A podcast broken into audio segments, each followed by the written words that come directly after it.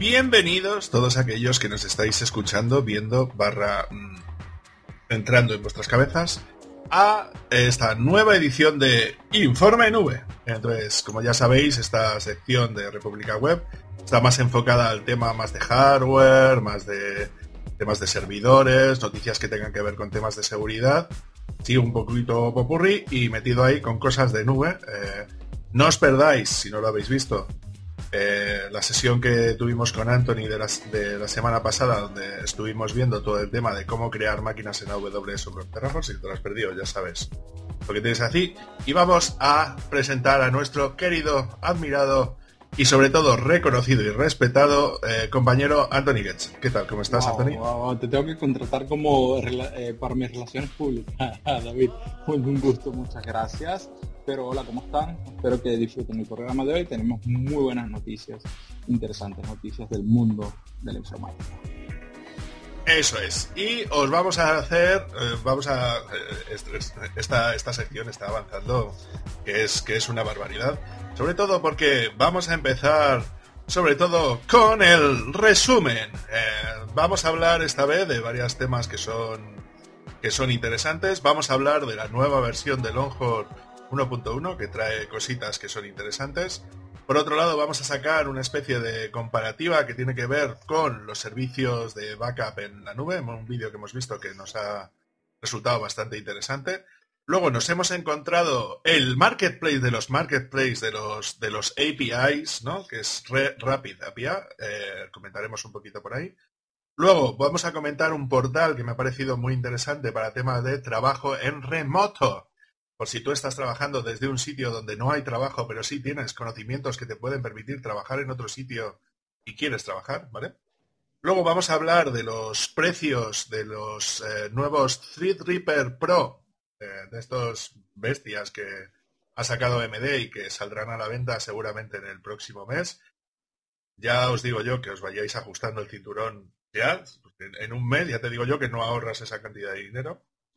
Luego, por otro lado, vamos a, hacer una noticia que ha resultado interesante, que es de que Google Cloud pierde Pastuki, y no poca, precisamente.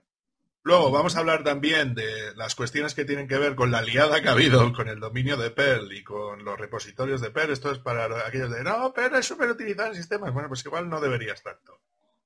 Luego, por otro lado, vamos a hablar de las dos últimas, de, las dos últimas eh, distribuciones que se están peleando ¿no? por el tema de, sustituir a CentOS, que son Rocky Linux y Alma Linux, ¿no? que sería más dependiente de Cloud Linux, y os vamos a dar noticias al respecto. ¿Vale? Entonces, vamos a ir viendo, vamos a ir desgranando estas noticias chanchis que tenemos por aquí, y si te parece bien, y las vamos comentando, ¿vale, Anthony? Perfecto. Vale. Como no queremos nada de clickbait, vamos a meternos con Google en YouTube, que esto siempre hace bastante gracia, ¿verdad? Vale, la noticia es Google Cloud pierde 5,64 billones americanos, que ya sabéis que son miles de millones en, Europa, ¿no? cristiano. Sí.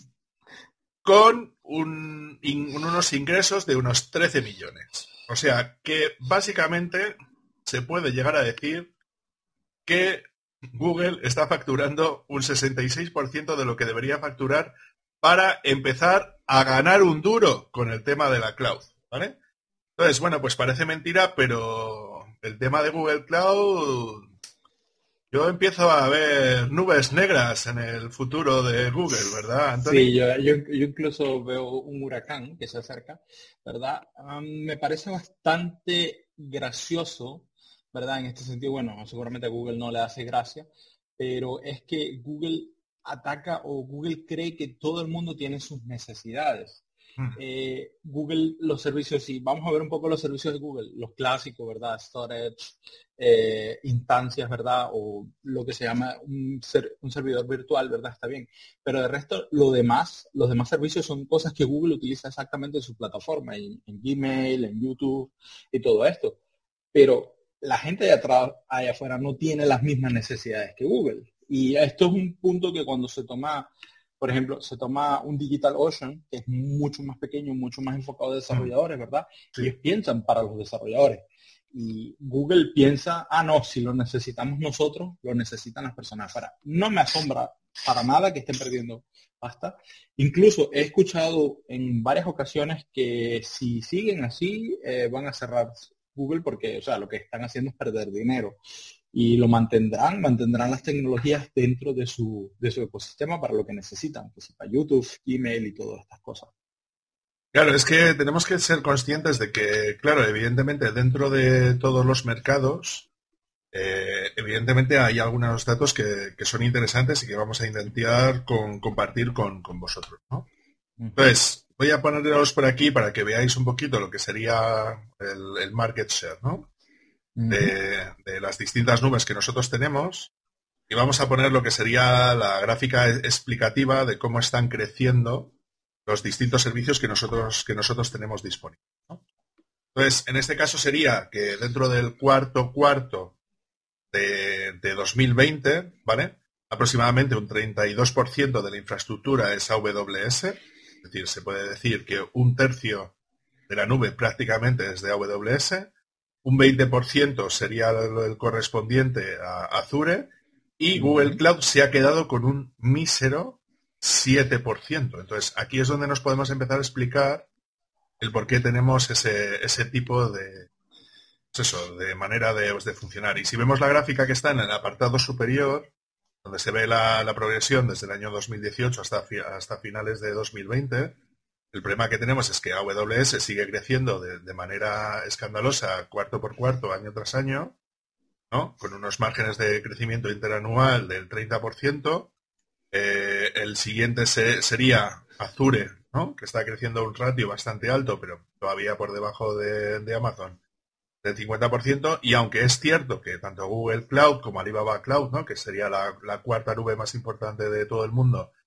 eh, están creciendo a buen ritmo, claro, todavía tienen unas cifras pues bastante inferiores a, lo que, a lo que tenemos en, funcionamiento.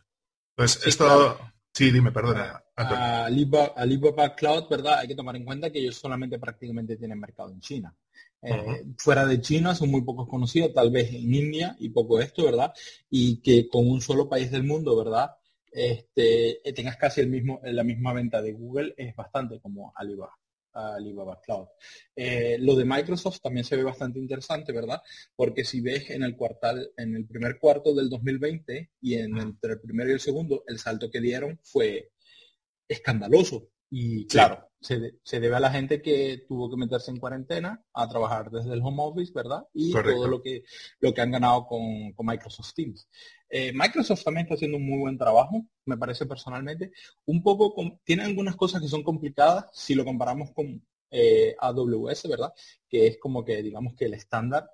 Pero también tiene cosas que son muy fáciles, por ejemplo, el manejo de, la, de las secrets y de las eh, no de las credenciales, sino de los secretos y para guardar contraseñas y todo esto, mm. me parece mucho mejor en eh, Azure que en, AWS. Mucho, mm. muchísimo mejor. Y tienen cosas muy interesantes. Vale la pena ah, de vez en cuando darse una vuelta para saber lo que tienen. Y he escuchado varias opiniones, no lo he probado yo mismo, que las cualidades de voz a texto, esa, eh, o sea, esa conversión de lo que se llama speech to text, ¿verdad? Que cualquiera pensaría que por Alexa en Amazon es demasiado bueno. Supuestamente que Microsoft lo hace excelente. Sí, yo ahí lo que te diría es que yo la experiencia que tengo con Azure, igual de las cosas que estoy probando, ¿eh? que se supone que son más punteritas y tal, de todo el tema de los repositorios de Azure, para Docker, tema de Kubernetes, tal, no sé qué.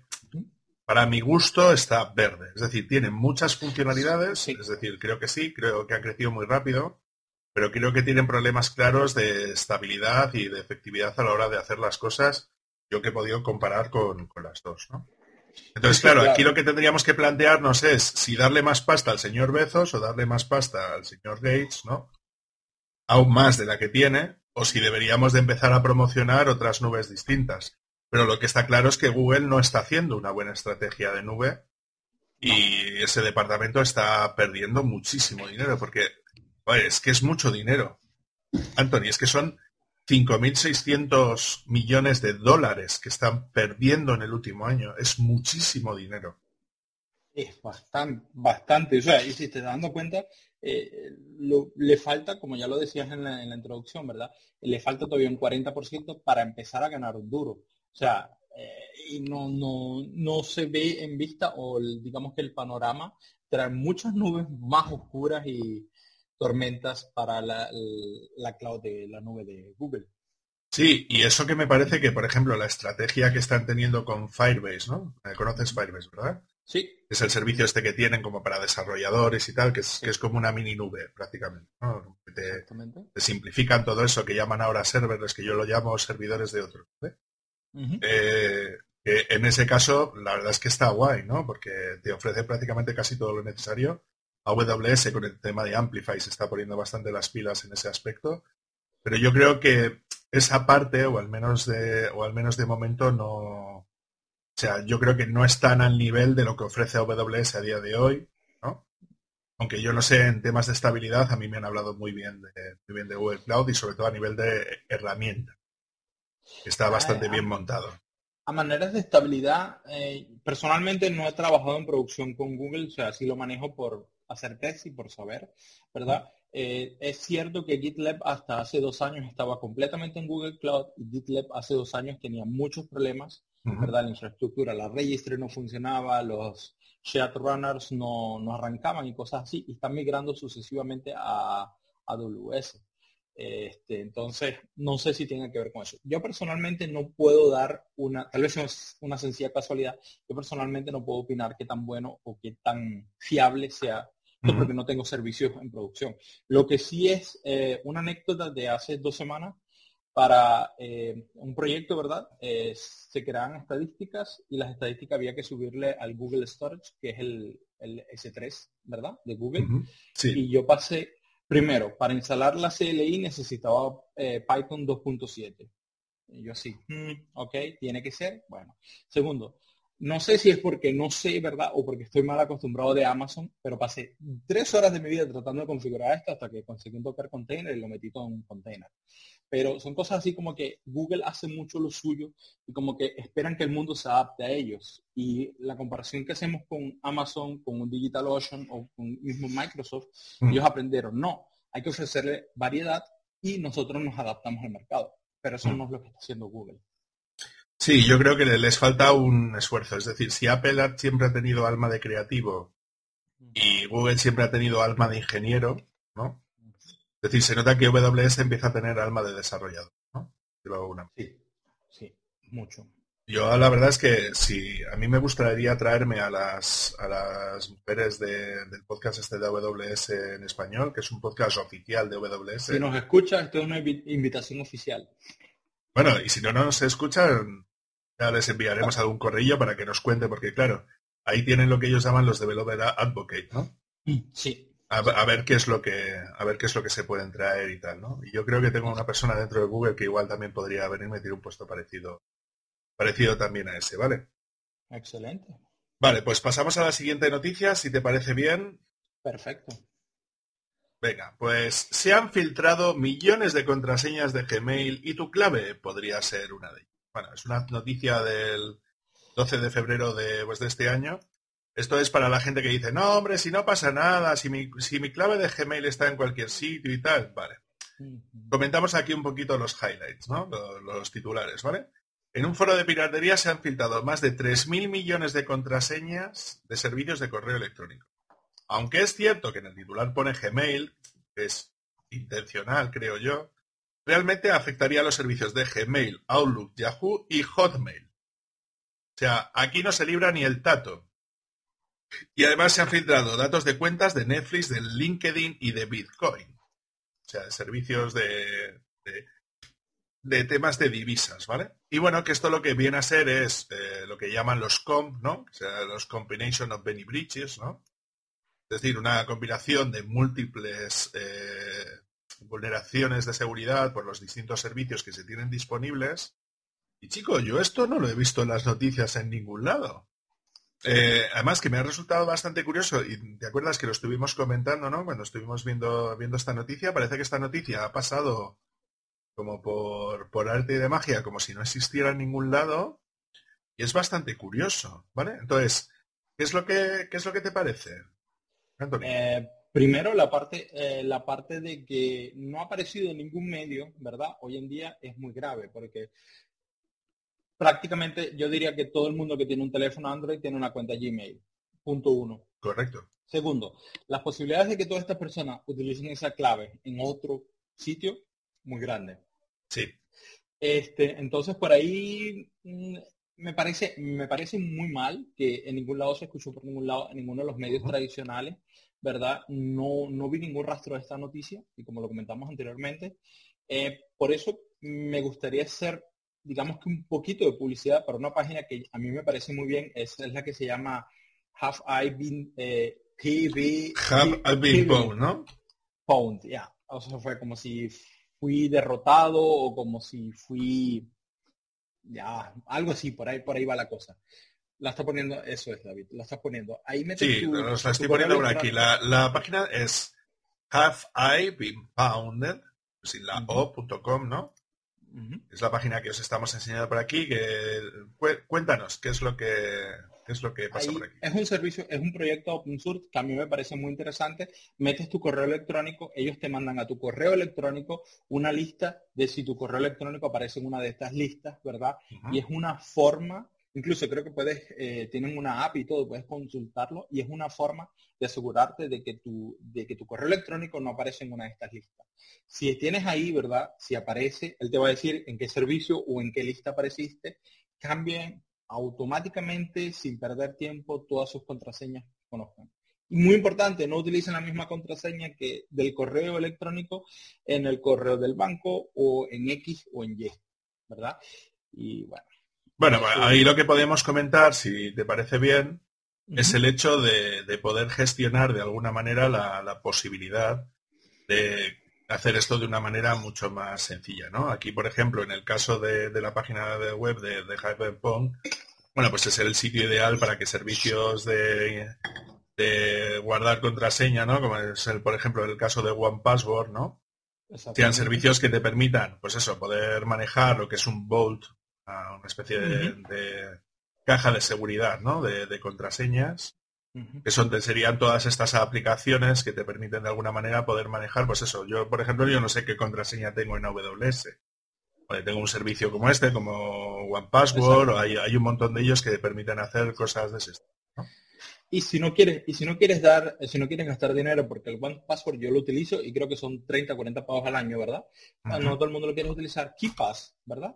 te sirve. Pones tu KeePass, lo tienes local o por mí, si quieres la, cifrada, la conectas en, tu Nextcloud o en tu OnCloud, ¿verdad? Privada, donde tú tengas el acceso a tu disco, ¿verdad? Y tienes excelente, un excelente este, gestor de contraseñas. Tiene puedes generar, puedes guardarlas, ¿verdad? Puedes exportarlas si quieres.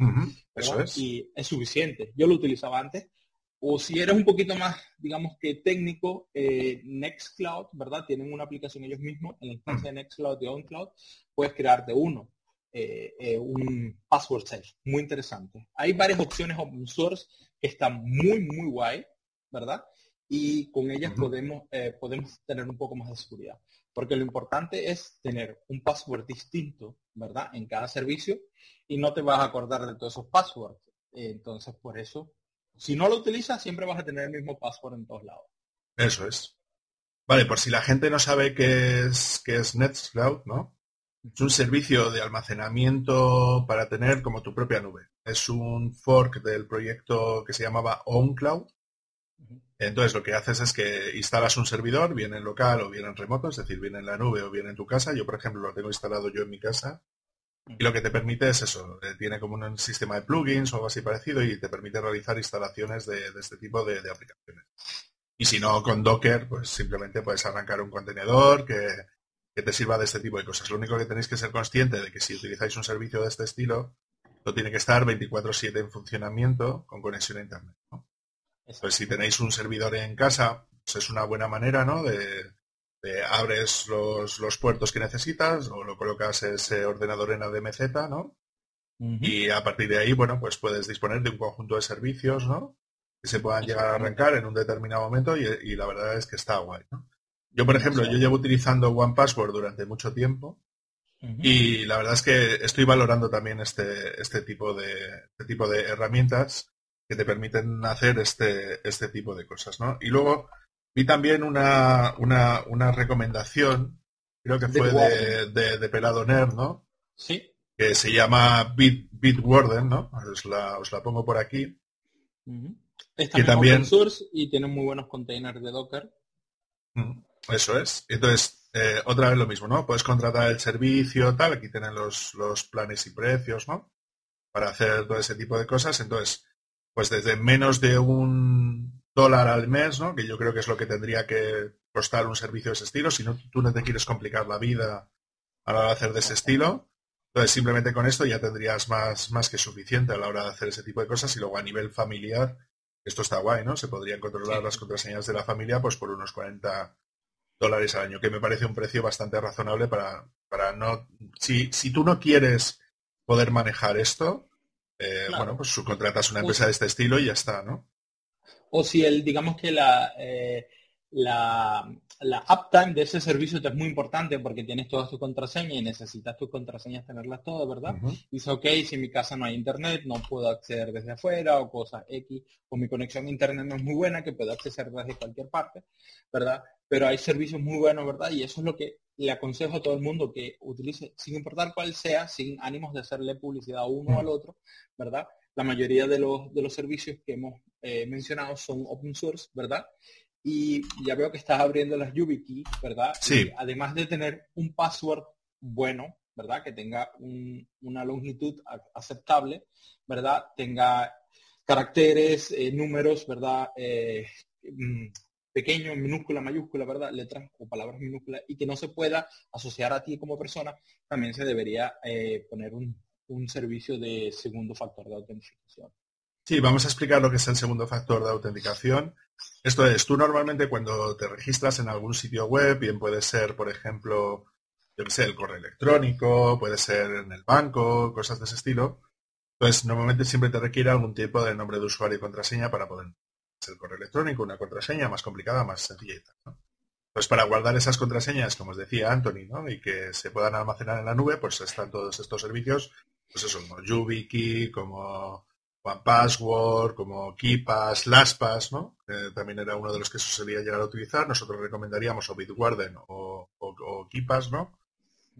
Pero luego, si quieres darle una seguridad extra, ¿no? Lo que se puede hacer es que, aparte del hecho de saber tu nombre de usuario y tu contraseña, puedes establecer un segundo método de autenticación.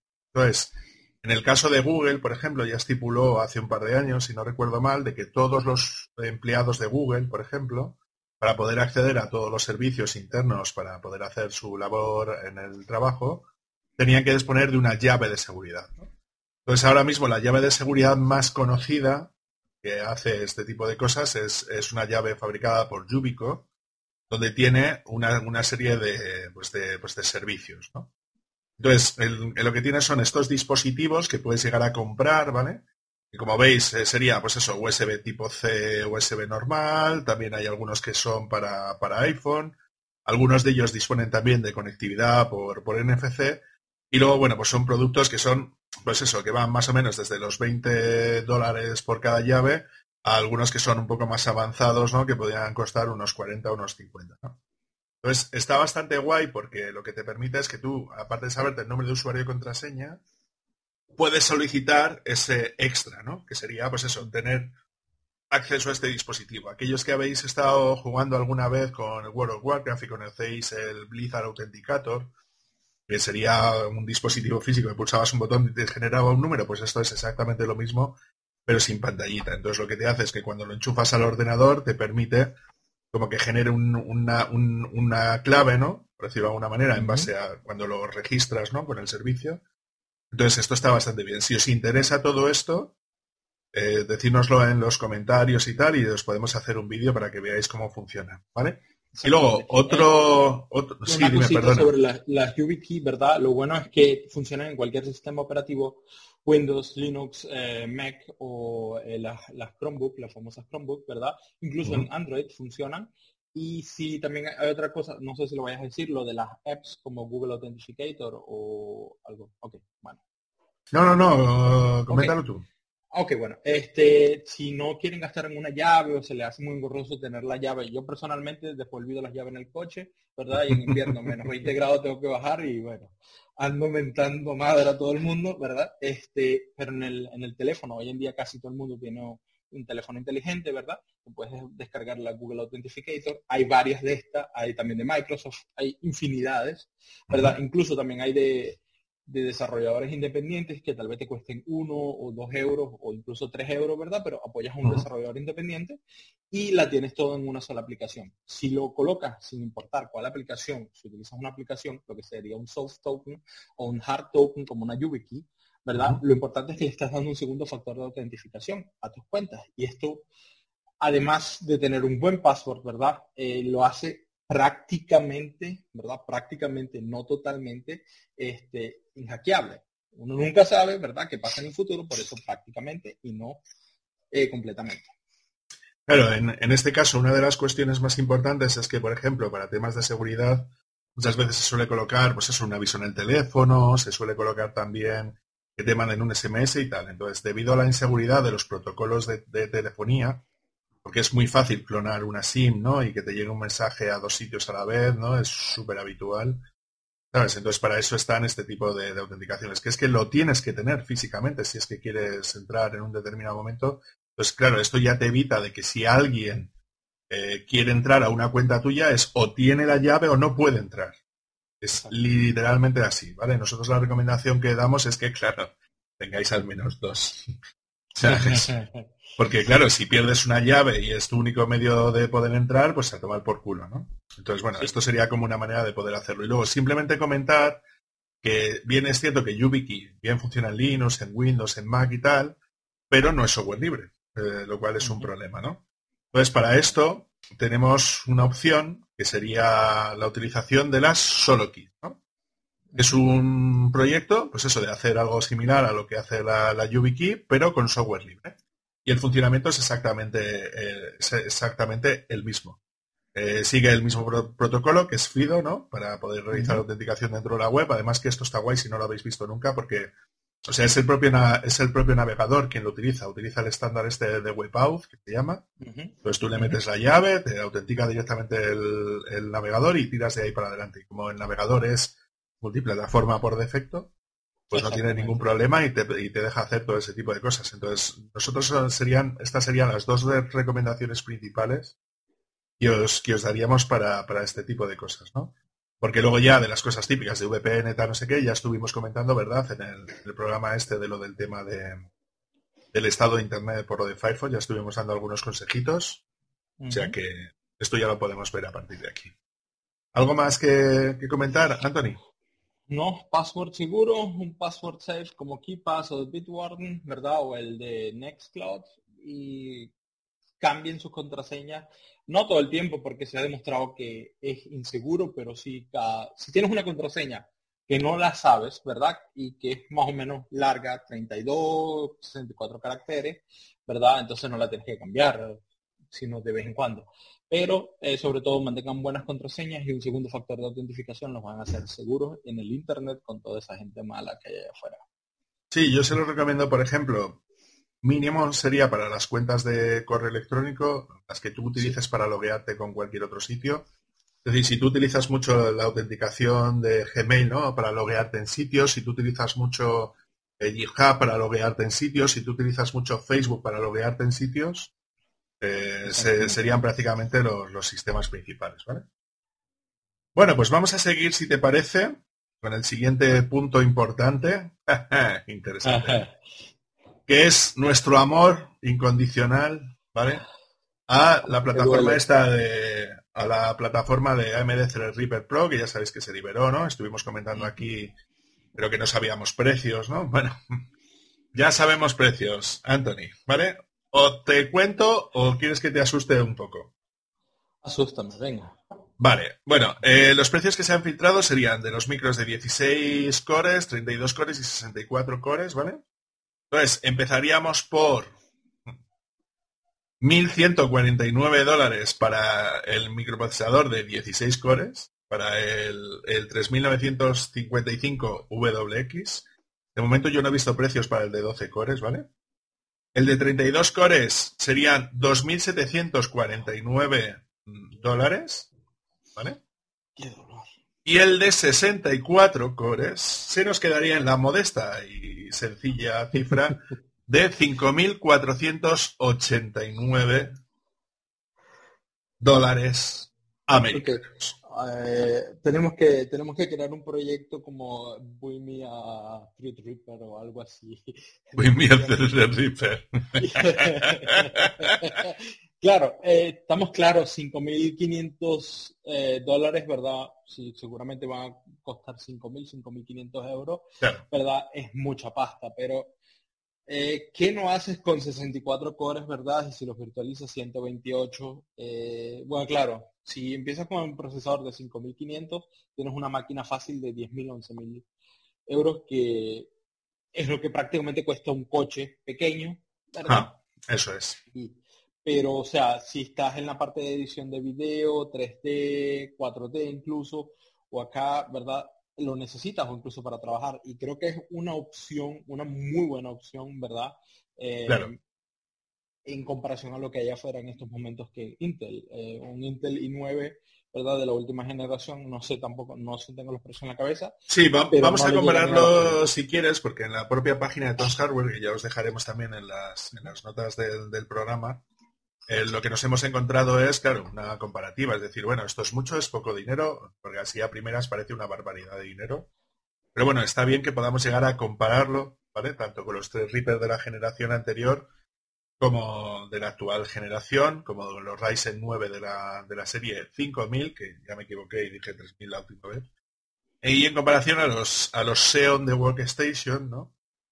Que normalmente suelen llevar las estaciones de trabajo de gran parte de los vendedores, ¿no? Pues de del HP, Lenovo, ¿no? gente, gente de ese estilo, ¿no? Que se pueden llegar a hacer. Entonces vamos a hacer una especie de estudio de mercado para ver si son caros o baratos estos procesos. ¿Vale? A ver, el procesador más parecido que podríamos tener en informática de consumo sería el Ryzen 9 5950X, que el precio de salida, ya sabemos que esto no se va a cumplir, es de alrededor de unos 800 dólares, ¿vale? Y dices tú, hostia, hay mucha diferencia de precio, ¿no?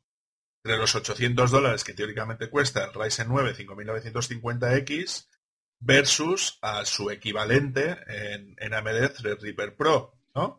Que sería el, el 39 Sí, sí, sí, sí. Claro, es, que ese es el tema.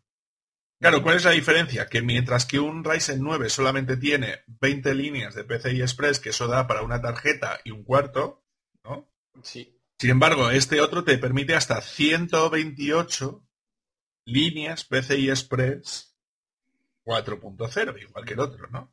Y en vez de tener dos canales de memoria, ¿no? A 3200, en este caso tendrías 8 canales de memoria a 3200.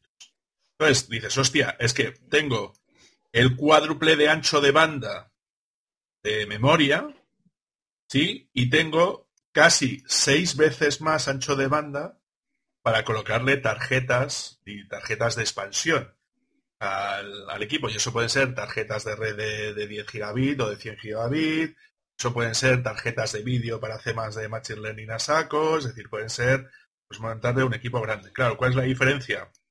Pues que el consumo, en vez de ser 105 vatios, como me ofrece el Ryzen 9 eh, 5950X, ¿no? Pues claro, sube a los 280 vatios la versión normal, la de 16.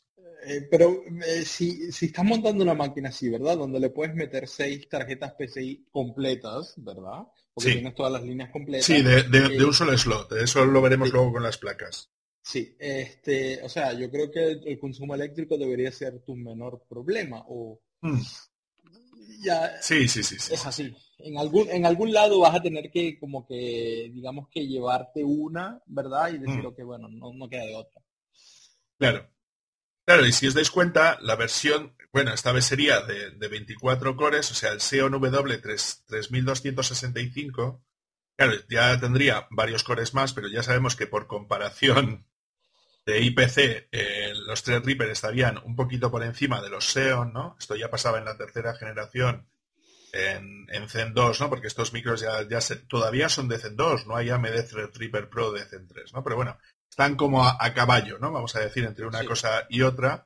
Pero como veis, simplemente por tener 8 cores más, cuesta el triple. ¿Vale? Y en vez de tener 128 líneas de, de, PCI Express 4.0, eh, tienen 64 líneas de PCI Express 3.0 y solo tienen 6 canales de memoria. Ah, duele un poco este esto, ¿eh? ¿eh? Sí, en este caso eso, esos 2.000, 2.200 dólares más, ¿verdad? En mi opinión no los valen. Eh, hmm, Esto dependerá si utilizas las extensiones estas específicas, ¿no? Las AVX 512 que son específicas de los micros de, de Intel, ¿no? Sí, pero digamos que las aplicaciones o los programas que lo utilizan son muy pocos, mm. ¿verdad? Y que no conozco ninguna aplicación que te diga eh, necesito 24 cores para correr, claro. no corro en 16. Claro, claro. Vale, lo siguiente sería el de 32. Voy a pasarme directamente al de 32 y luego ya comparamos el de 64. Claro, dicen el de 32, vale, es que vale 2.749, pero es que lo más parecido en Intel, que sería el de 28 cores, 56 hilos, es que vale 10.000 dólares. y no, y, eso no es un, procesador de, escritorio, ¿verdad? Eso es. Y que solamente 38 gigas de, de, caché, mientras que el otro tiene 128 gigas de caché, las 128 líneas de PCI Express 4.0, cuando el otro solamente tiene 48 y solamente el Intel solamente tiene 6 canales de memoria, ¿sabes? 6 canales de memoria a 2.600, no a 3.200 como los, los AMD Threadripper Pro. Entonces, claro, una diferencia importante. y luego, si ya nos pasa... Sí, sí, perdona. Con los 8.000 de diferencia en el procesador, ¿verdad? Lleno mis 8 canales de memoria, me compro una buena tarjeta gráfica, un buen cajón, ¿verdad? Y me sobra dinero para hacer vacaciones.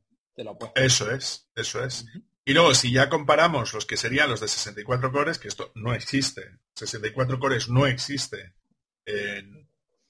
directamente ahí, claro, si comparamos los 5.489 dólares del 64 cores, 128 hilos, potencias de, bueno, eh, los megahercios, ¿no? De 2,7 de base, 4,2 de boost, 256 megas de memoria caché, en comparación a los 38 con 5 de este, y otra vez los 128 líneas PCI Express 4.0 y las 8 líneas de, de, canales de memoria, ¿no? 4, 8 canales de memoria de manera simultánea a 3.200 megahercios, dices, hostia, es que por el precio de uno de estos, casi que me monto un equipo con dos de estos.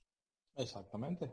¿Sabes? Es decir, y estoy obteniendo un rendimiento bestial para lo que yo necesito hacer, ¿no? Es decir, que si tú los comparas con precios de hardware reales, ¿no? Pues eso, como este Epic, ¿no? Que es el de 64, que va muy bien, ¿no? Serían cifras parecidas, lo único que el boost es, va, siempre va a ser mucho más alto los Threadripper, ¿no? Porque estos equipos están más bien montados, los Epic están más bien montados para servidor, ¿no? Sí. ¿Sabes? O sea, estos equipos están para que estén 24/7 funcionando a saco, ¿sabes? Durante años y años y años, ¿no? Por eso les bajan estas frecuencias para que tengan eso, ¿no? Entonces dices, hostia, es que, es que no está mal de precio, Anthony. No, no está, no suena, suena una cantidad, bueno, es una cantidad considerable de dinero, ¿verdad? Primero, yo el consejo, pregúntate a ti mismo si necesitas 54 cores, ¿verdad? Con los 256 eh, de, la caché, mm. ¿verdad? Y si lo necesitas. Luego que si dices que sí lo necesitas, pregúntate si es no es el hecho de que lo necesitas de verdad o lo necesitas porque lo quieres. Son dos cosas eso, es otro rollo, claro. Exactamente. Y yo creo que con un Threadripper del 3975, ¿verdad? El de 32 cores. Eh, Esto ya es, mucha tela, ¿eh? Ya es de bastante tela, ¿verdad? Porque sí, para edición de video, cosas que necesite, que donde necesitas bastante CPU, ¿verdad? Y tienes suficiente. Yo ahí creo que yo, yo lo que haría, es decir, si yo me termino comprando este equipo, sí, todavía no están a la venta, ¿no? Entonces todavía no sabemos, no han salido reviews ni nada parecido, todavía no tenemos reviews independientes, ¿no? Igual puede ser de algún sample, ¿no? Que ha aparecido en algún benchmark o algo de ese estilo. Esto cuando se supone que salga para el mes que viene, eh, yo tengo ganas de probarlo. Y yo, y yo, de hecho, quiero montarme uno de estos, pero claro, en mi caso será el de 16 cores. ¿Sabes? Porque yo para edición de vídeo, streaming y tal, es mucho más que suficiente, pero claro, trabajaría la hostia rápido. Pues yo tengo ganas de, montarme uno, uno, de estos, ¿vale? Además ya he dicho que se lo voy a pedir a Slimbook para ver si me lo pueden llegar a montar y tal, ¿no? Pues esto para hacer un PC de edición pro, lo va guapo, guapo, guapo, ¿no? Vale, entonces ya sabemos los, los, precios de los micros y los hemos contextualizado y están bien de precio, que es lo, es lo cojonudo. Otra cosa es si vamos a tener stock. Esto ya lo que tenemos que, que, pensar ahí. Pero bueno, como esto puede ir al mercado profesional, igual tenemos menos problemas que en el de consumo. Porque AMD sí ha dicho de que está priorizando los chips que vende tanto a Sony como a Microsoft, ¿no? Para la, PS5 y la, y, la Xbox y que está priorizando las obleas también para, para servidor, porque han tenido el problema de que no han podido vender más porque no tenían más. Sí, claro, eh, lo típico que pasa. Bueno, ¿y dónde montábamos esto, Anthony? bueno, pues dijimos que tendríamos tres opciones, ¿no? era la placa, la, placa que estáis viendo aquí, que es la placa de, de Supermicro. Luego os enseñamos la, placa de Asus, ¿vale? Que se han filtrado precios también. Y esto que estáis viendo es la, placa, entre comillas, más barata de las que hemos visto. La Gigabyte no, no sabemos cuánto, no hemos encontrado precios todavía. Se supone que todavía no se han filtrado precios. Pero si esto lo ponemos en eurillos, saldría a un coste bruto, ¿no? Eh, de 520 dólares, que no es un precio nada exagerado, con un coste de entrega, ¿vale? El indicativo del coste de entrega en este caso es en Polonia, que es de donde es esta página, si no la conocéis, es serverparts todo página, página de Polonia, donde yo he encontrado cosas muy interesantes, que lo único que serían, pues eso, entre unos 20 euros y 30 euros de de coste, ¿no? De por UPS o por DHL para, hacer envíos dentro de la Unión. Es decir, que por 540, 550 euros podríamos traernos esta placa a España o tú a Alemania, ¿vale? Desde Polonia sería más, más cerca, ¿no? sí, tengo que ir rápido con el carro. ¿Vale? Y no está nada mal de precio. Anthony, ¿qué, te parece? Mm, me parece normal para todo lo que eh, todos los puertos que hablamos anteriormente en el programa 3, si no me equivoco, ¿verdad? Este, todos los puertos que tiene eh, me parece excelente. El precio, sí, si lo comparas con una placa normal, ¿verdad? Es un mm. poco elevado, pero es una placa para una bestia, o sea. Claro, es que estamos hablando, claro, es que estamos hablando de una placa que tiene IPMI, esto no es habitual en una placa de consumo, es una placa que viene al menos con un puerto de 10 gigabit, ¿no? Cosa que una placa de consumo te puede meter una de 2,5, de 5, pero de 10 no suele ser lo, habitual.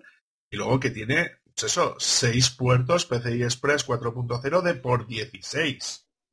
que es una barbaridad. Y no sé si le podías meter, si, si no recuerdo mal, creo, creo que le podías meter hasta, hasta cuatro hasta cuatro chips de, M.2, o sea, cuatro interfaces por cuatro de PCI Express 4.0 de M.2, o sea, es una barbaridad, es una barbaridad, Anthony.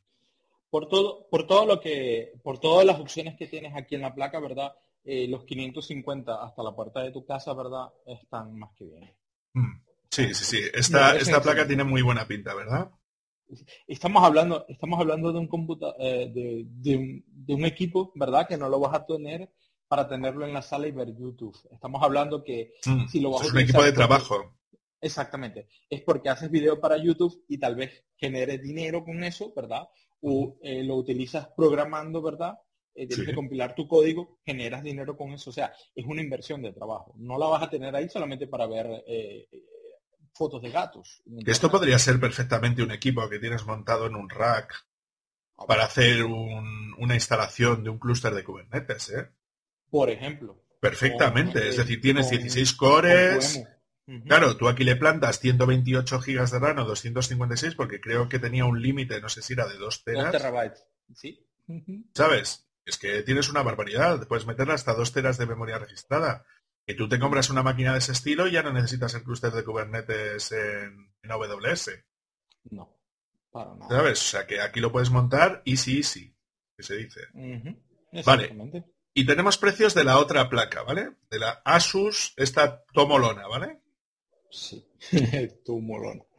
Tomolona. Esta, esta, se ve ya que es más que todo, ya tiene, tienes el, el wifi integrado. Esta ya la ves que es más para ponerla en la mesita de trabajo y ponerle unas buenas, una enchúlame la máquina, ¿verdad? Mm. Uy, estoy viejo. eh, ponerle enchúlame la máquina, ¿verdad? Con, su, con sus 255 colores RGB, eh, ¿verdad? Y ponerla bien bonita. Se nota que A ver, aquí se nota que la placa es más bonita, o sea, está más para el mercado de consumo, ¿no? Aunque me ha gustado mucho siempre los, los Hitchi, ¿no? Los, los radiadores que tienen aquí de disipación de tal, que en vez de tener 6 eh, tiene 7, pero bueno, esto luego tiene truco, porque uno de ellos no lo puedes utilizar si empiezas a utilizar los M.2, ¿no? Una placa, pues eso, más, más bien bonita, ¿no? Por decir de una manera, pero luego de capacidades no, no tiene mucha más diferencia. El problema es esto. Los M.2, sí, es mucho más cara, ¿verdad? Claro, la, el, el, diseño lo tienes que pagar que se vea bonita, ¿verdad? Y creo que tiene solamente entrada para una M.2, si no me equivoco. Mm, creo que tendrá dos, porque esto me parece como hueco para dos, ¿no? Puede, puede ser. Tendremos que revisar nuestro video informe nube. Sí, sí, sí, sí. Si no, le podemos echar un vistacillo directamente aquí. Dame un minuto. Sí, perfecto. Para que así lo, lo, veamos con un poco más de calma. Vale, entonces en la página de Asus parece que no les gusta ese enlace que se han autoimpuesto, ¿verdad? Vale, placas para MD. Vale, sería esta, ¿no? Eh, pues no hemos tardado mucho en encontrarla. No aparece la información, claro, como todavía no está. Mm, esto tiene mala pinta, ¿eh? Sí. Esto tiene mala pinta. Pero bueno, aún así serían eso, ¿no? Unos 600, eh, perdón, 868 mm, euros, incluido IVA. Yo, yo personalmente, ¿verdad? Eh, me iría por la de Supermicro, ¿verdad? Este, he, tenido muy buena, he, tenido muy buena experiencia con ellos creando servidores, ¿verdad? Y va a funcionar. De que no se ve bonita, de que no se ve tan guay como la de Asus, ok, lo entiendo, pero es lo de menos. No todo, no todo es el, el físico, sino los valores internos. no, no, bueno, que lo digamos tú y yo tiene, tiene menos mérito. Vale, está bien, está bien. Vale, yo, yo, yo estoy de acuerdo contigo. A mí la de las de todas las placas, la que más me gusta es la de Supermicro, que es la que tiene mejor pinta de, todas a nivel coste, coste-beneficio. Sí. ¿Sabes? Porque al fin y al cabo, luego que sea más bonita o menos bonita, me la sopla bastante, tengo que decirte. Y también jodería que tengas que salir vía wifi con un ordenador de ese estilo, ¿sabes? Si no le metas. O sea, ya que tiene los 10 gigabits, vas a ir por wifi, ¿en serio? Métele un puto cable a ese ordenador, coño. Exactamente. Bueno, pero ok. Este, deben, si quieres utilizar los 10 gigabits que te trae la Supermicro, ¿verdad? Eh, necesitas la infraestructura hmm. atrás de los 10 gigabits. Aunque en Switch hoy en día... no están caros, ¿eh? No están tan caros. No están tan eh, caros. Yo he visto algunos equipos, a ver si te puedo encontrar alguno mientras te lo estoy comentando, ¿no? Yo he encontrado algún equipo de QNAP si no recuerdo mal, eh, de 10 gigabits Ethernet, ¿vale? Que claro, igual solamente tiene eh, un par de. un par. Voy a poner switch, si no, no, los, va a encontrar. Entonces yo estaba encontrando por ahí switch de switch de QNAP, ¿vale? A ver si te lo puedo poner por aquí para que le eches un vistacillo. Sí, ahí tenemos. Vale. Aquí tienes uno, por ejemplo, que es de 10 gigabit, ¿vale? que está guay, ¿no? Porque luego le puedes meter los conectores que tú quieras, ¿no? Entonces tienes eh, o bien para, para SFF Plus, ¿no? O bien para, para Ethernet normal. Entonces, para este tipo de, características está bien, ¿no? Luego que, bueno, a nivel de precio, pues a ver cómo va todo esto, ¿sabes? Sí, A ver, a ver cómo lo tienen ellos disponible, ¿no? Dentro de los distintos sistemas, ¿sabes? Pero lo que sería el sistema en sí, pues no tiene mala pinta. Voy a coger la referencia. Vamos a ver si lo tienen en PC Componentes. Eh, un... No es tanta pasta, tío. Eh, un tip aquí, ¿verdad? Claro, em, hay, em, hay empresas que venden hardware profesional de segunda mano, ¿verdad? Aquí estaremos hablando de que consigues un Cisco, un HP, ¿verdad? En estas cosas. Sí, o los Microtech estos, ¿no? Que sacaron hace no hace mucho tiempo, que ya empiezan a aparecer en mercado de segunda mano. Exactamente. Y para empezar, consigue seguramente un switch así pequeño de 8 puertos, 10 gigabits, ¿verdad? Se consigue por, digamos, un par de euros en comparación a nuevos, ¿verdad? Eso es. Eh, yo, trabajé una vez en un proyecto donde teníamos Cisco Catalyst, ¿verdad? De 40 gigabits de 40, ¿verdad? Y, eso es. Por, porque solamente los montaron una vez en el REC, ¿verdad? Estaban, costaban creo que 80% menos. Y pero es que mira, mira, aún más barato, ¿vale? Tienes dos combinados de 10 gigabits por, por segundo por, por SFF RJ45 más 2 gigabits de Ethernet por, por SFPF 300, 300 euros. Que es que no son tan caros ya, es decir, nos hemos acostumbrado a que a que 10 gigabits es caro, tal, no sé qué. A ver, es mucho precio para, lo que se puede permitir un usuario estándar. Pero si tú te estás gastando 1.200 euros en un microprocesador para tu máquina, más todo lo que lleva, hostia, gastarte 300 pavos por un router de este estilo, ¿sabes? Que te ofrece un 10, 10 gigabits por segundo, ¿sabes? Está guay. Si te, si te decides por la placa de Supermicro en vez de la de Asus, ¿verdad? Pues ya, ya lo has pagado. Ya, tiene, ya lo has pagado. ¿Ya lo has pagado? ¿Viste? Por eso nos vamos por la de Supermicro con un switch de 10, eh, de 10 gigabits. De 10 gigabits, eso es, eso es. Entonces, con esto la verdad es que lo tendríamos casi casi montado, ¿verdad? Vale, yo he intentado buscar los precios de la caja de Supermicro, pero de momento no, de, momento no lo he encontrado. Lo que es el chasis de Supermicro, que lo venden específicamente con esa placa, yo de momento no, no he encontrado precio si alguno de los que nos escuchan es distribuidor de temas de supermicro en Europa, estaríamos muy interesados en que nos contéis cositas de ese estilo y que nos digáis, pues esos precios que prevéis de venta, ¿sabes? O que nos pudierais pasar información de ese tipo de cosas. Vale. ¿Pasamos al siguiente punto? Seguimos. Vale. Otra noticia no agradable, ¿vale? nada agradable. El dominio de Pell ha sido robado y ahora utiliza direcciones IPs que tienen malware. Noticia del 29 de enero de 2021. ¿Será que la gente de que el, administrador del dominio tenía un password eh, que fue hackeado y no utilizaba algún segundo factor de autentificación? Ay, ay, ay. Entonces, bueno, lo que viene a decir es eso, de que el sitio de Pel.com, eh, poseído por Tom, Tom, Christiansen, ha sido utilizado desde 1997 para postear, pues eso, noticias, artículos, tal, sobre temas del lenguaje de, programación en sí. Entonces, el día 27 de, enero, eh, pues eso, el autor de, de Per.com y tal, y editor, eh, tuiteó, pues eso, que el dominio mm, ha sido registrado por otra persona o sea, que se le pasó. Ah, no fue que fue robado entonces. Mm, mm, que va, que va, que va, que va.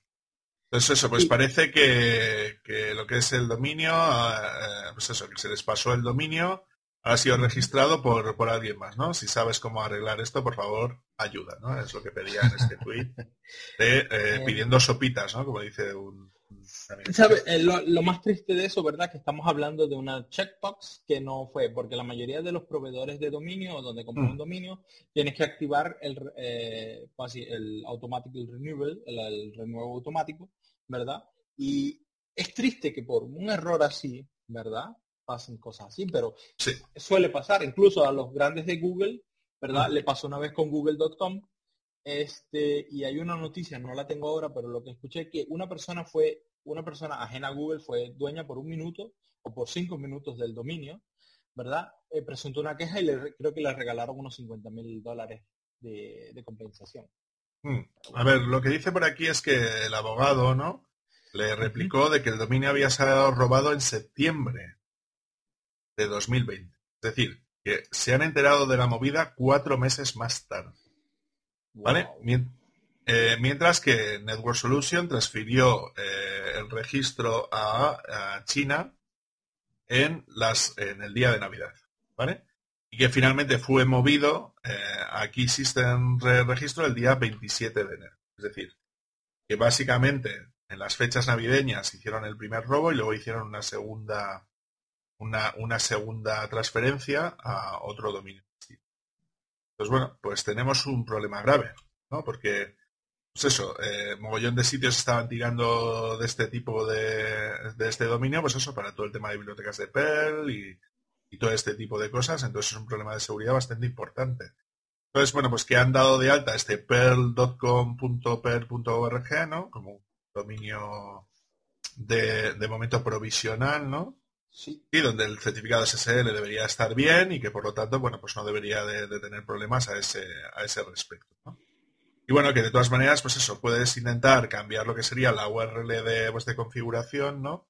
Para que en vez de tirar del antiguo, tirará del nuevo. Pero claro, esto ha abierto a un margen de cuatro meses donde podríamos estar instalando paquetes de Perl, ¿vale? que estuvieran infectados con ese malware. Y es una putada gorda. Entonces, ¿qué es lo que queremos decir? Que revisen todo esto. Sí. ¿Sabes? Es decir, hagan instalaciones nuevas, que se descarguen los paquetes nuevos pensando que se va a hacer desde ese, desde ese sitio nuevo, ¿no? Exactamente. O sea, está, está bien complicado. Aquí lo que creo es que tendríamos que empezar a hablar de, de la seguridad que estamos teniendo dentro de nuestras máquinas utilizando software libre y si debemos de destinar más recursos, porque claro, esto es, bueno, ha sido un robo, ¿no? Sin más. Pero que nos enteremos cuatro meses más tarde de que algo así ha sucedido es porque no hay ojos suficientes para poder revisar todo esto. Esto creo que es un problema. Me, me está recordando mucho el problema que hubo con, con OpenSSL, ¿no? Sí. Es decir, que también fue un problema de seguridad importante, que estaba bien en el código, que no se había visto, nadie lo había revisado. Pues yo creo que tendríamos que hacer más esfuerzos, ¿no? Desde este tipo de cosas, ya no solamente desde la administración pública, que evidentemente tiene que hacer, ¿no? Porque sus sistemas estén, estén asegurados, ¿no? Sino por parte de las empresas. ¿Cuántas sí. empresas estarán utilizando Perl a día de hoy en sus sistemas Debian, en sus sistemas Ubuntu, ¿no? ¿Sabes? Y que se pueden y... ver comprometidas por no invertir o reinvertir, ¿no? Parte de sus ingresos en el mantenimiento de este tipo de herramientas tan fundamentales como son los repositorios de Perl. ¿no?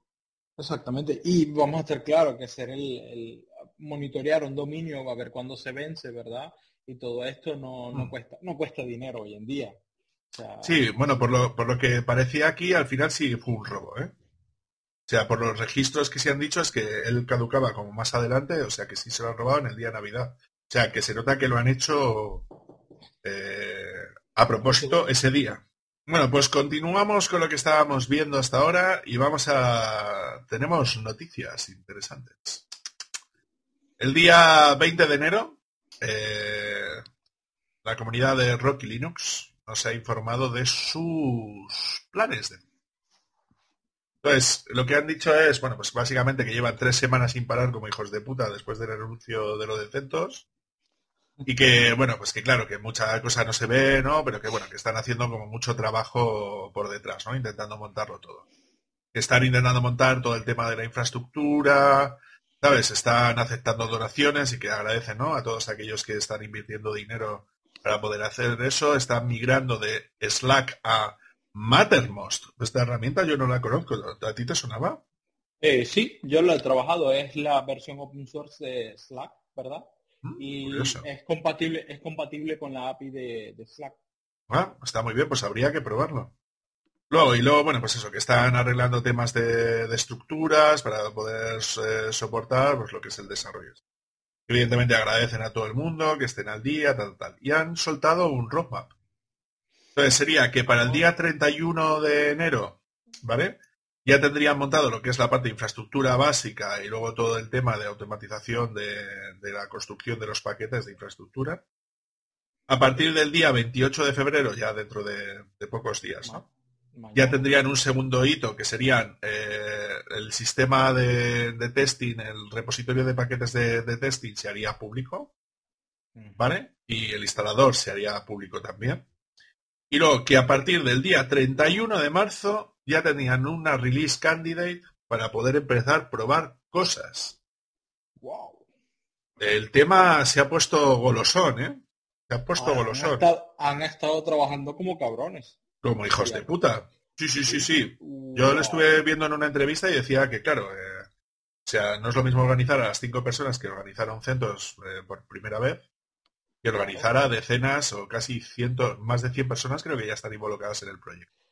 Exactamente. Y comentar un poquito por aquí, bueno, pues eso, que están aprovisionando máquinas y servicios, ¿no? Para todo el tema de la infraestructura, que agradece mucho a la comunidad, ¿no? Eh, dice que el primer sitio fue desplegado en la región de AWS de US East 2, ¿no? Y no sé cuál será, pero bueno, y que evidentemente tienen planeados, pues eso, eh, también en US y en la cloud del GovCloud, ¿vale? Que es como una cloud específica para temas de gubernamentales de, Estados Unidos, creo que dentro de AWS. ¿Vale? Mm, exactamente. ¿Qué es esto, no? Este Amazon Region Designed for Host Scientific Data Regulated Workloads and Address the Most Stringent eh, US Government Security and Compliance Requirements es la nube específica de AWS para gobierno de Estados Unidos. Exactamente. Y ahí solamente entras, ¿verdad? Si trabajas para algún algún departamento, algún ministerio del gobierno, ¿verdad? Eso es. Y eso quiere decir que tal vez eh, eh, estén, estén teniendo apoyo, ¿verdad? O están teniendo un poco de, sí, de apoyo de alguna organización gubernamental de los Estados Unidos que no debe, o sea, no tiene que ser malo, mm. digámoslo así. Depende de cuál, ¿verdad? Porque hasta donde tengo entendido lo que yo sé de Amazon, que ahí solamente entras si eres, formas parte del gobierno, ¿verdad? Y ahora la pregunta es cuál, cuál es, quién nos está ayudando. Este, bueno, A ver, ten en cuenta que hay mucha infraestructura del gobierno que puede estar utilizando centros. tiene sentido. Y, y, aparte, dentro de las regulaciones de temas de bastionado y de seguridad, yo, por ejemplo, que estuve mirando las certificaciones de seguridad de, la OTAN, es que tienes que pasar unos criterios, ¿no? Ya no solamente para trabajar ahí, sino tienes que bastionar las máquinas de una determinada manera, ¿no? Para poder asegurar todo eso, ¿no? Pero si, pero la, si nos vamos, si queremos ampliar un poquito más la discusión, ¿verdad? Eh, o digamos que echarle fuego, eh, echarle eh, gasolina al fuego, ¿verdad? Podemos decir que la, la NSA, el FBI y la CIA, ¿verdad? También son, entes gubernamentales de los Estados Unidos. Correcto. Eh, entonces, esa es la pregunta. Pero bueno, no. Eh, sin ánimos de crear la polémica, ¿verdad? Es, pero es interesante, ¿verdad? Puede ser, puede que le dé un gran un gran apoyo, ¿verdad? Y una inyección de, digamos, de, fuerza y de capital también para tener una buena, una buena alternativa en todo eso. Sí, yo lo que preguntaría es dónde cojones está la Unión Europea en todo este problema. Ah, claro, porque el gobierno de Estados Unidos está ya enfocado, ¿no? Están cediendo parte de la nube para hacer temas de ese estilo y de la Unión Europea, la Comisión Europea no tiene nada que decir al respecto. No, tiene ningún plan de migración que puedan llegar a aplicar. Las empresas de la Unión Europea que tienen desplegado centros les va a dar igual lo que hagan y no les van a dar ningún tipo de apoyo. Gracias, señora Van der Hunter. ¿no? Vale. Van der Leyen, sí, perdona. ¿eh? es, que, es que los nombres estos holandeses se me dan mal. Es alemana. ¿Es alemana la pava? Sí, era ministra, era ministra de, defensa aquí en Alemania. qué simpática la señora.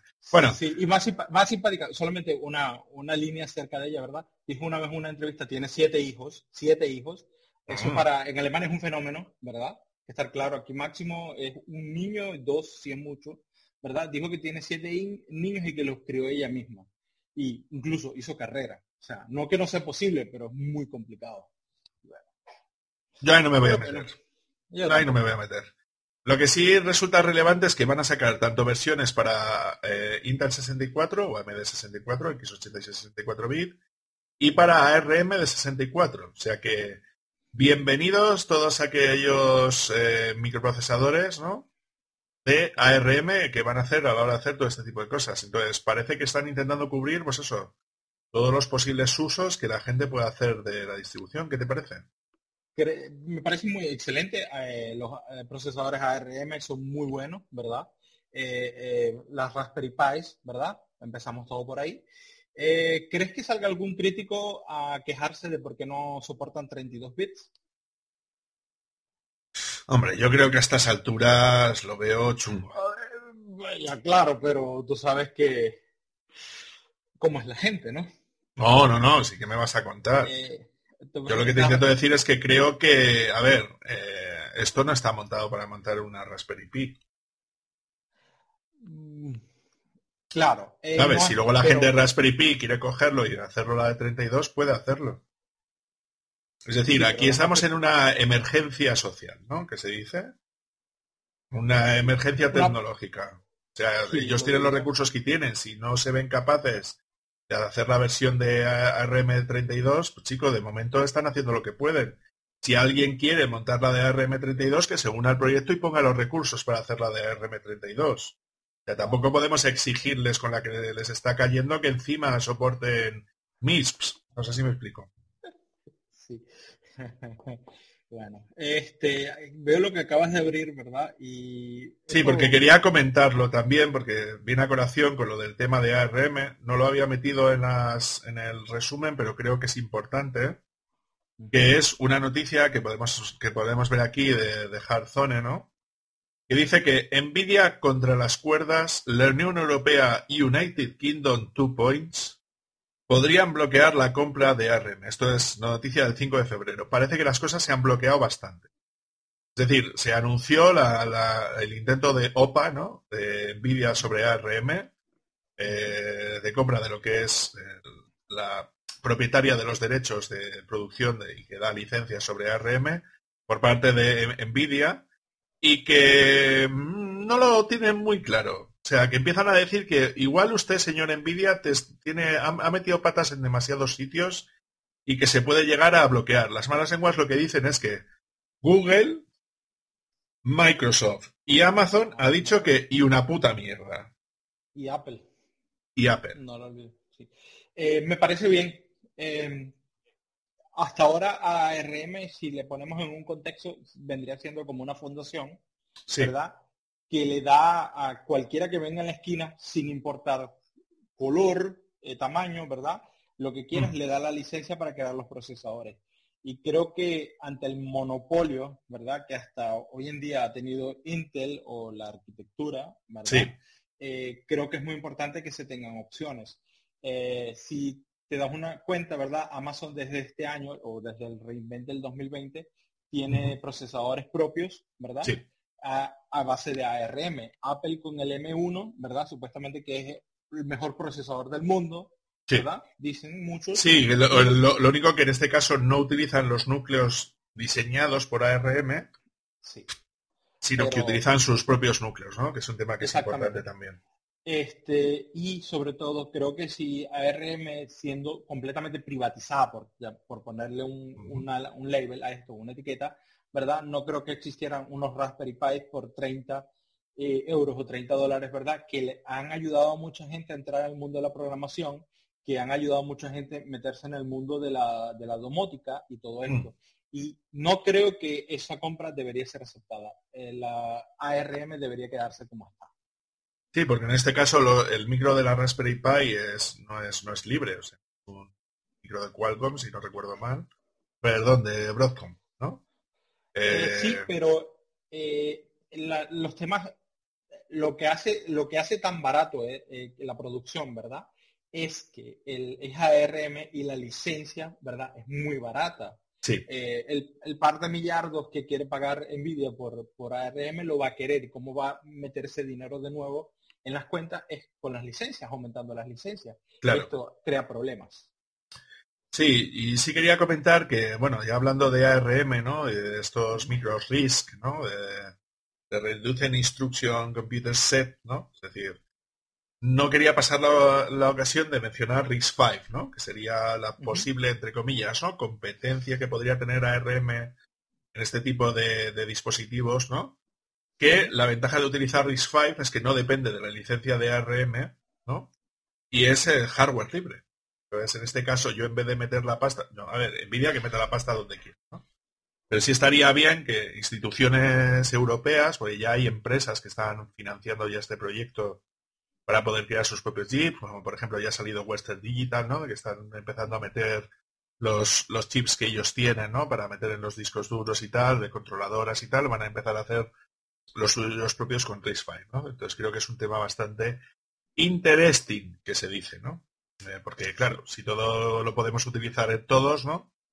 pues está guay, ¿no? Porque es un avance, ya no solamente tendríamos software libre, sino hardware libre también, por supuesto. Claro. Vale. Pasamos a la siguiente noticia, si te parece, ¿vale? Exactamente. Que sigue la misma temática. Misma temática. ¿Os acordáis que dijimos que íbamos a hacer un seguimiento ¿no? de aquellas distribuciones que pudieran llegar a pasar como alternativas a temas de CentOS? Entonces ya os estuvimos comentando Alma Linux, ¿no? que sería una, una comunidad, ¿no? Que parte de la pasta de Cloud Linux, ¿no? Que es una distribución de pago, ¿no? Que podríamos llegar a utilizar, era compatible con RHEL y tal. Bueno, pues esta gente se ha liado la manta a la cabeza y resulta, Anthony, que tenemos, ¡tarán! Versión beta ya disponible desde el día 28 de enero de 2021, beta 1 de la 8.3 compatible con Red Hat 8.3, esta gente ha sacado ya distro. Y ¿Cómo se nota cuando metes Pastuki y tal, eh? Sí, claro. Si Rocky Linux ya estaba, estábamos sorprendidos por el 31 de diciembre, que claro, esto 31 de marzo. De, marzo, perdón. Esto aquí sale, sale del bolsillo de Cloud Linux, ¿verdad? Está claro. Claro, Pero en dos meses lo lograron. ¿Dos? ¿Dos meses desde el anuncio? Sí. Y es beta, ¿eh? Y es una beta. Entonces, lo que quería comentar con, con, nuestra gente, con nuestra comunidad, es si queréis que la probemos. Es decir, si os resulta interesante hacer alguna pruebecilla y tal, y ver qué tal va, cómo funciona el sistema de instalación y tal, pues si, si queréis que le echemos un vistacillo, en la siguiente sesión práctica podríamos descargarnos eh, la versión de Alma Linux y hacemos una instalación y vemos qué tal, qué tal funciona cómo es el instalador, cómo funciona, ver la instalación de, paquetes. A ver, tendría que ser una Red Hat, sería utilizar de, de o Yum, o sea que eso no sería mucho mérito, pero va a ver qué kernel trae, ¿no? Sí. Y ver, qué es lo que tenemos. Cómo pinta. Entonces, si estáis interesados en que en que os enseñemos un poquito esta posible alternativa, ¿no? De software libre de sustituto de CentOS que ya tienen beta, pues si ponernoslo en los comentarios y, nos decís a ver si os resultaría interesante o no. ¿vale? Lo mismo, lo mismo para Rocky Linux, lógicamente, cuando tengamos claro, pero eso claro, cuando tengan, claro, porque eso estaría previsto para el día 31 de marzo, ¿no? Si no recuerdo mal. Exactamente. Es decir, dentro de la política sería para el día 31 de marzo, entonces claro, sería ya dentro de un mes. Igual nos da tiempo a un par de par de prácticos, ¿no? Exactamente. Y si de todas maneras, si queréis que comentemos cualquier otra cosilla, eh, que nos deis feedback, ¿no? Si os ha gustado lo del Zapate Práctica, si os interesaría de otras nubes. Si, por ejemplo, queréis que traigamos cosas de, temas de Google Cloud, por ejemplo, si queréis que traigamos otros proveedores más pequeñitos, rollo Linode, por ejemplo, podría ser una opción, que también tiene, tiene proveedor para, Terraform. Pues nos decís qué es lo que qué es lo que os apetece, ¿vale? Justo, escriban, escriban sus comentarios. Bueno, pues continuamos. Últimas noticias que tenemos. Vamos a intentar hacerlo rapidito y van a ser cosas guapas, guapas. ¿Vale? Vale. Lo primero de todo. Para Tema súper interesante. Liberada la versión 1.1.0 de Longhorn. Es noticia de diciembre, pero era importante para nosotros, ¿vale? Y os explicamos por qué. Porque han hecho cuatro cosas que son muy importantes, de las cuales a, mí una me la pone tremendamente dura. Y os cuento. Soporte nativo para Red Bright Many en Longhorn, ¿vale? Tema súper importante. Eh, resulta que la gente de Longhorn ha visto que uno de los puntos débiles que tiene el tema de que solamente permitía eh, un Red Bright Once, ¿no? Es decir, que cada contenedor tenía acceso a un único, un único volumen, ¿no? Entonces, han hecho una integración con NFS 4 para, de momento, de manera experimental, ¿vale? Tener soporte de Rate Write Many, es decir, que varios contenedores puedan tener acceso directo a, un mismo volumen. Lo cual nos permitiría, por ejemplo, hacer un despliegue de un WordPress con distintos contenedores para el PHP de WordPress que estén tirando del mismo WP Content, por poner un ejemplo, o que un Drupal pudiera tener los repositorios de documentos públicos o privados en volúmenes que sean compartidos entre las instancias. El movimiento es muy interesante. Muy, muy interesante. ¿Qué te parece, Anthony? Me parece excelente. Eso era como... Yo utilizo Longhorn desde la versión 0.6, 0.5, no acuerdo ahorita bien, ¿verdad? Y siempre fue un manco que tenías que entregar. Sí, o sea, eh, siempre era el problema de que tenías eso. Y por ejemplo, el ejemplo que lo colocaste del WordPress es excelente. Con esto te ahorras cualquier, no dolor de cabeza, pero tienes todo en uno solo, ¿verdad? Y tienes, y puedes utilizarlo. Y el Longhorn cuando funciona, ¿verdad? Luego de configurarlo, que es muy fácil, funciona y funciona de una manera excelente. Sí, yo lo único que le achacaría a Longhorn es que de momento no tiene los mismos IOPS, ¿no? Que tienen otras herramientas más comerciales es algo que yo creo que tendrán que mejorar en, distintas versiones, pero de momento el soporte de nuevas funcionalidades está yendo bastante bien. La siguiente parte sería el Taran soporte de ARM64. Volvemos a lo mismo que hemos dicho antes, ¿no? Sí. está pensado en nube 100%, ¿verdad? En esos micros nuevos de, Amazon. Y, también, y también que Rancher soporta mucho con... Eh, ellos están muy enfocados en el Kubernetes Edge con este K3S Sí. ¿Verdad? Este, así que por eso también ese movimiento, lógicamente. Correcto. Luego también permite hacer, bueno, te empieza a tener soporte de snapshots, ¿vale? Directamente pide que tengas Kubernetes 1.17 o superior, ¿no? Y han añadido el soporte directamente para eh, la monitorización con Prometheus y Grafana, ya está preintegrado. O sea que ya tiene para que puedas monitorizar esos volúmenes directamente desde tu...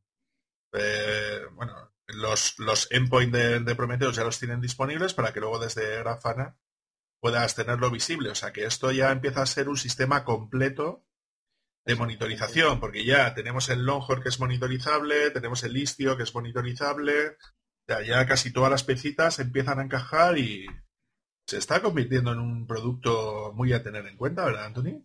Sí, siempre, lo he dicho. Recuerda que somos del Team Rancher. Exactamente. Y este me parece muy bien, ¿verdad? Una de las cosas que veía era del Prometheus, ¿verdad? Si no, si no tenías monitorización, se perdían, perdías tus containers tus pods en Kubernetes y ni te enterabas. Entonces por eso me parece muy, muy interesante y es un paso muy lógico. Vale, pues esto le iremos haciendo el seguimiento y a ver si Avanzamos con la serie práctica, empezamos a instalar, en vez de máquinas normalitas, ya empezar a instalar clústeres de Kubernetes y podemos empezar a enseñar estas, estas herramientas, ¿vale? Excelente. Vale, el siguiente punto que quería enseñaros es una comparativa que me ha resultado bastante interesante que he encontrado por internet, os la pongo por aquí, ¿vale? es de eh, este chico, se llama CloudWars, ¿no? Tiene unos 18.000 suscriptores, un canal pequeñito, pero que ha sacado una comparativa de, las mejores cloud de almacenamiento de 2021. Entonces, está hablando de algunos servicios que la mayor parte de la gente no suele conocer y que me resultarían interesantes ¿no? de poder comentar. Uno de los servicios es el que, estáis viendo aquí, que se llama sync.com, que es un servicio de almacenamiento cuyos precios, rendimiento, eh, cosas de ese estilo, está bastante interesante. El otro sería pCloud, es otro de los servicios que a nivel de, además tiene cliente para Linux y tal, funciona en gran parte de sitios. ¿Vale? Y el siguiente sería iSdrive, que sería como un nuevo contendiente que se pueden llegar a hacer. Entonces, en este caso es lo que recomendaría es o sync.com o pCloud, ¿no? Para hacer este tipo de, despliegues de, de, backup, ¿no? Para hacer esos backup en la nube, dejarlos ahí fuera del sitio donde tú estás, ¿no? Y a nivel de rendimiento que son mucho mejores, tanto en coste como en rendimiento, como en temas de seguridad y de encriptación, que los típicos, pues eso, el Dropbox, AWS o, Google Cloud, ¿no? Que se establecen por aquí, ¿no? Por ejemplo, para hacer temas de ese estilo, ¿qué es lo que sueles utilizar? Eh, primero que todo, tengo que decir que de los tres conocía solamente iStrive. Vale. Este, los dos anteriores no lo conocía. Eh, lo que yo hago, dependiendo del caso, hago mi backup en S3, ¿verdad? Eh, o está, lo pongo en un Minion, ¿verdad? Particular, o en Amazon, dependiendo del tipo. Y otro que he empezado a probar por el, por el factor dinero es wasabi, ¿verdad? Como este picante japonés. Sí. Este, que es excelente, ¿verdad? Y sobre todo el Wasabi es que no pagas por request de eh, get request, ¿verdad? En tu, en tu bucket S3, que es excelente. Bueno, pues simplemente echarle un vistacillo a ese vídeo si os resulta más o menos interesante para hacer esos backup en remoto, ¿no? Sobre todo con temas de seguridad, que puede ser interesante para, para todo ese tipo de cosillas, ¿no? Y ahora ya pasaríamos a lo siguiente, que es un par de curiosidades que está encontrando, ¿no? Que os pueden resultar interesantes. La primera de ellas es esto que os estamos enseñando aquí, que sea rapidapi.com, ¿no? Es acojonante. Es eh, un sitio a partir del cual, pues, en un mismo sitio, puedes encontrar mogollón de APIs disponibles de todo tipo. APIs de datas, de deportes, de viajes, de entretenimiento, de, finanzas, de lo que quieras, ¿no? Es decir, prácticamente yo creo que están dados de alta casi todos los APIs. Esto, el sitio normal eh, era, era de Rakuten, no sé si te suena Rakuten, que es como la tienda esta japonesa, ¿no? Que está empezando a expandirse por el mundo. Entonces son como los propietarios y bueno, han montado como este sitio para organizar todo este tipo de temas. Pues puedes encontrar APIs pues prácticamente de, pues, de casi cualquier cosa.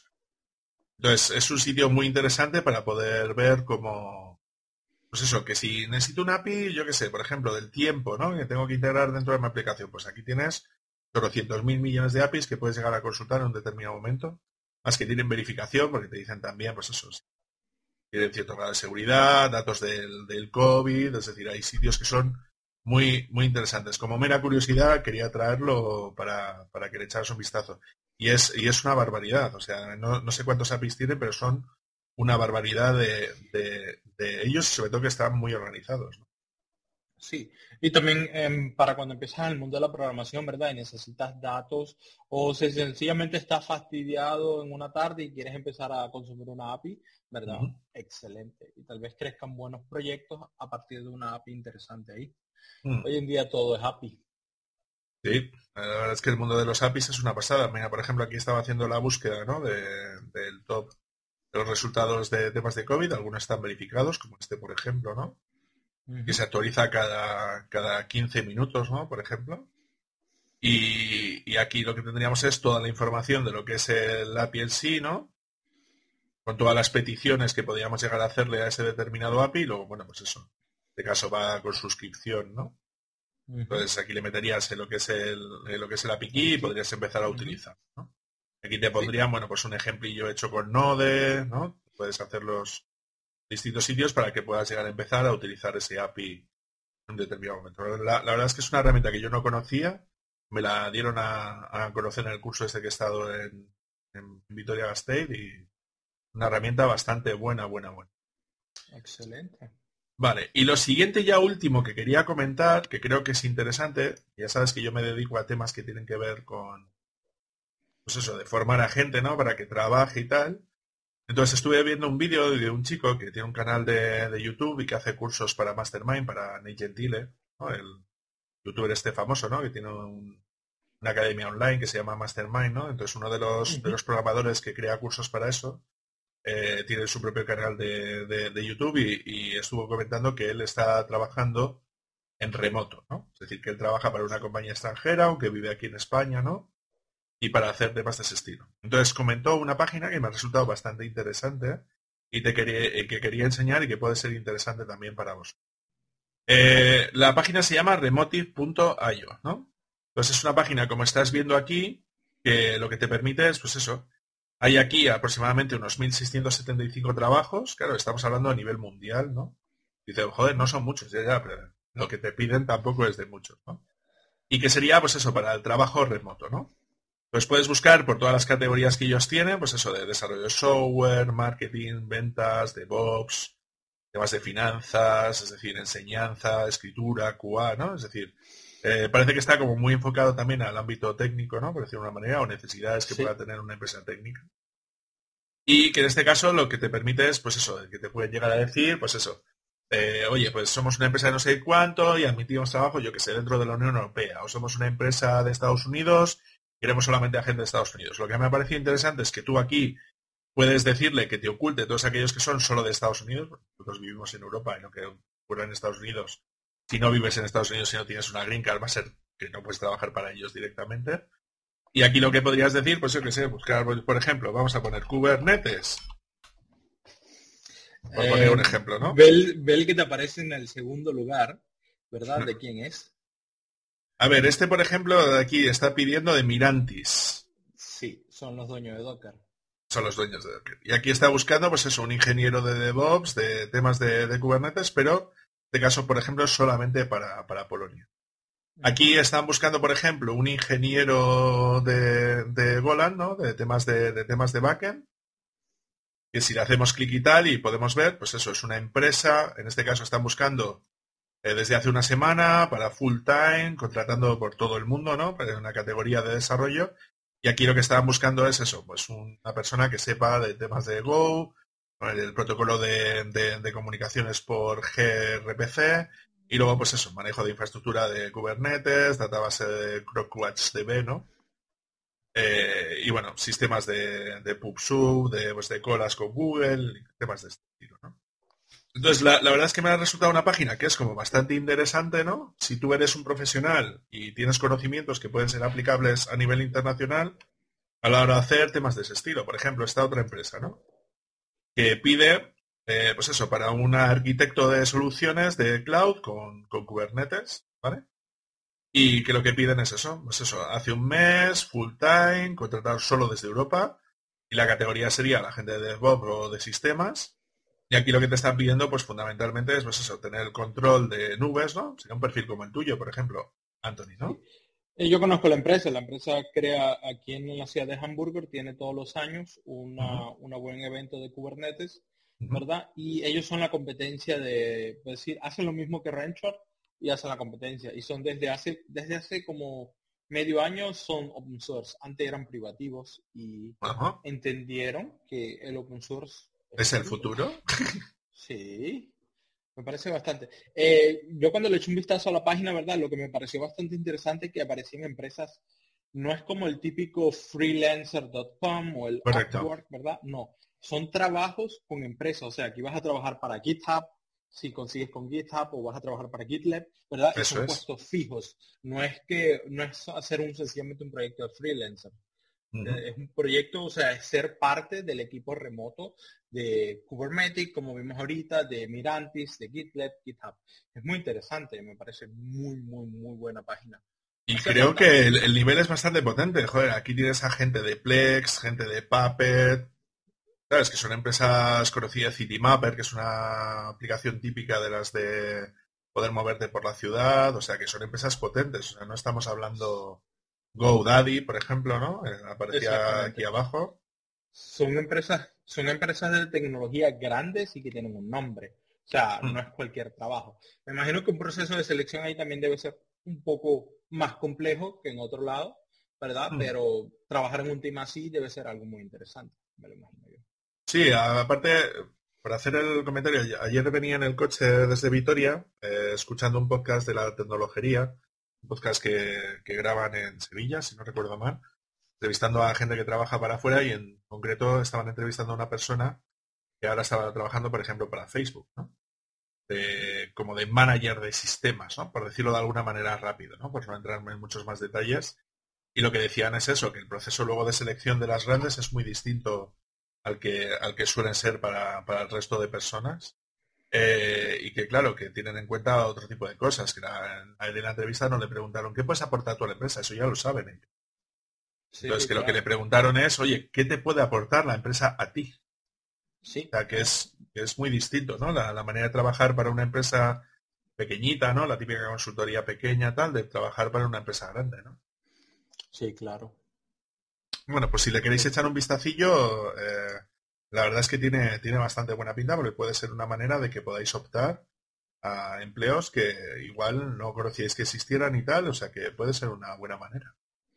Y recuerden siempre, así no llenen todo lo que dice ahí, los must to have skills todo esto, ¿verdad? Mándenlo, no pierden nada. Eh, tal vez ganen una buena experiencia, ¿verdad? Vean, entren en un proceso de reclutamiento con esta empresa, ¿verdad? Y aprendan algo nuevo. O sea, son experiencias que, que valen oro. Mm, Eso es, eso es.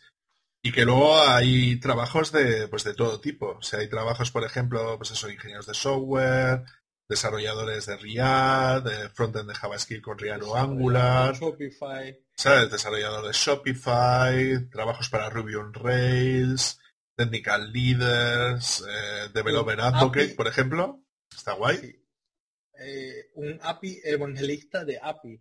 Mm. Ok. Esto es un trabajo de dar conferencias y mierdas por Sí, ahí. sí, yo sé, yo sé, andan predicando. eh, eso lo, lo, no que lo inventó Amazon, pero Amazon lo utiliza mucho con su Cloud Sí. Evangelist y todo esto, y andan predicando la palabra de la nube. Y en este caso, pues por ejemplo, un empleo para Gitbook, ¿no? Que sería para un developer advocate, que es, si no conocéis el puesto, sería como aquellos que se encargan como de crear comunidad o atraer desarrolladores a la plataforma, ¿no? Pero de alguna manera, y en este caso, pues en el caso de tanto Europa como de Estados Unidos, ¿no?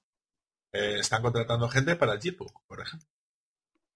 ¿Vale? Puede ser interesante para hacer temas de ese estilo.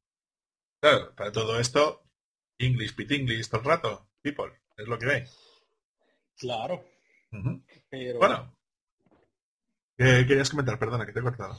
Eh, no, que eh, para trabajar en remoto creo, y cuando tienes eh, equipos de 50 nacionalidades distintas en 51, eh, en 51 miembros de ese equipo, ¿verdad?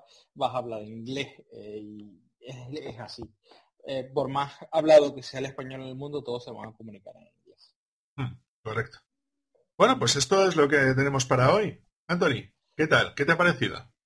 Excelente, un par de cosas muy interesantes. Lo de Alma Linux y Rocky Linux parece bastante. Lo que está logrando Rocky Linux como open source me parece bastante bueno por los tiempos. Eh, lo que logró Alma Linux en dos meses, ¿verdad? Calculando lo que, lo que seguramente aportó Cloud Linux, la pasta, ¿verdad? Lógicamente, eh, es lógico que sean tan rápidos, pero el proyecto Rocky Linux mm, pinta, pinta muy bien. Estoy ansioso por probarlo. Vale, ¿y dónde te podemos encontrar, Anthony? arroba dev raya abajo agueo, mi Twitter, por ahí siempre estoy. Escriban si quieren. eh, lo y por tenéis, arroba dev-ago, ¿verdad? O en la página, a través de la página de mi ccsolution.io, por ahí también me pueden conseguir. O con el nombre en LinkedIn también estoy. Lo consigo en todos lados. Correcto. Y a mí ya sabéis que me podéis encontrar en cursosdedesarrollo.com y por supuesto en este canal de, de YouTube de cursos de desarrollo. Comentaros que nosotros estamos integrados en República Web, que la página web es republicaweb.es. que os hablamos de temas de desarrollo web, temas de ese estilo, seguro que os interesa. Y que si no conocéis a nuestros compañeros, son Javier Archeni, dedicado al tema de creación de contenidos y desarrollo web, sobre todo con temas de WordPress, lo podéis encontrar en javierarcheni.com. Por otro lado tenemos también a Andros Fenollosa, donde participa con su blog estupendo, tiene un mogollón de temas, además está liberando lecciones de temas de JavaScript ahora mismo en programadorwebvalencia.com. Si queréis contactar con él para temas de formación está en idecrea.es y si queréis contratarle para el tema del desarrollo de apps móviles está en su eh, página web de saps.studio. Que ya sabéis, si queréis poneros en contacto con nosotros o formar parte de esta comunidad, poder apoyarnos, pues ya sabéis que tenéis nuestro canal de Telegram de Malditos Webmaster. Eh, si nos busquéis directamente por Telegram podéis llegar a entrar. También tenéis eh, que sepáis que nosotros tenemos en la página web de República República Web. Vamos a buscarlo por aquí. República Web. ¿Dónde estás? Aquí, aquí, aquí. Eso es. Os lo pongo por aquí en la página de República Web, ¿no? Lo tenemos por aquí disponible. Ya sabéis que os podéis suscribir al podcast, ¿no? Donde si queréis estar al tanto de todo lo que hacemos, deberíais de suscribiros al RSS que tenemos disponible dentro de, dentro de la página web, ¿vale? Porque no todo lo que nosotros hacemos lo publicamos en otras plataformas como en iVoox, Apple Podcast, Apple Podcast. O si queréis estar al tanto de los bonus que solemos hacer habitualmente, eh, tenéis que estar pendiente por aquí. Y por supuesto, si queréis apoyarnos a, este, a la realización de esto, ya sabéis que nos podéis comprar un café, ese Buy Me a Coffee, donde nos podéis apoyar a la hora de hacer temas de ese estilo. Además que ya sabéis que estamos haciendo vídeos de AWS gastándonos nuestro dinerito, gastando CPU y tiempo. Nosotros ya no nos lo dan gratis, chicos. ¿Sabes? O sea que eh, si queréis apoyarnos ya sabéis cómo podéis hacerlo. Cualquier sugerencia o cualquier duda que tengáis nos la podéis dejar en los comentarios o bien del podcast o bien en el vídeo de YouTube. Y nos vemos hasta el siguiente día. Hasta luego, gente. Chao, chao. Chao, chao.